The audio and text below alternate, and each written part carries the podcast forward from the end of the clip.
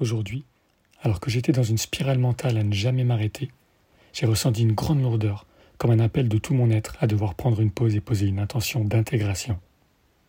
J'ai d'abord perçu une lumière très forte en haut de mon crâne, et tout mon corps de s'alourdir des pieds à la tête. S'ensuivit une série de symptômes tantôt physiques, tantôt énergétiques. Et lorsque j'y mettais toute mon attention, les lieux, les rencontres, les échanges de ces derniers jours venaient m'envahir pendant qu'un genre de recalibrage énergétique prenait place.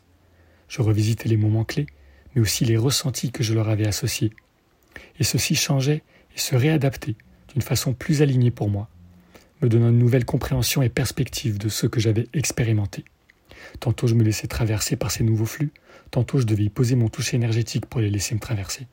45 minutes plus tard, l'intégration était faite et je ressentais de nouveau mon corps. Mission accomplie.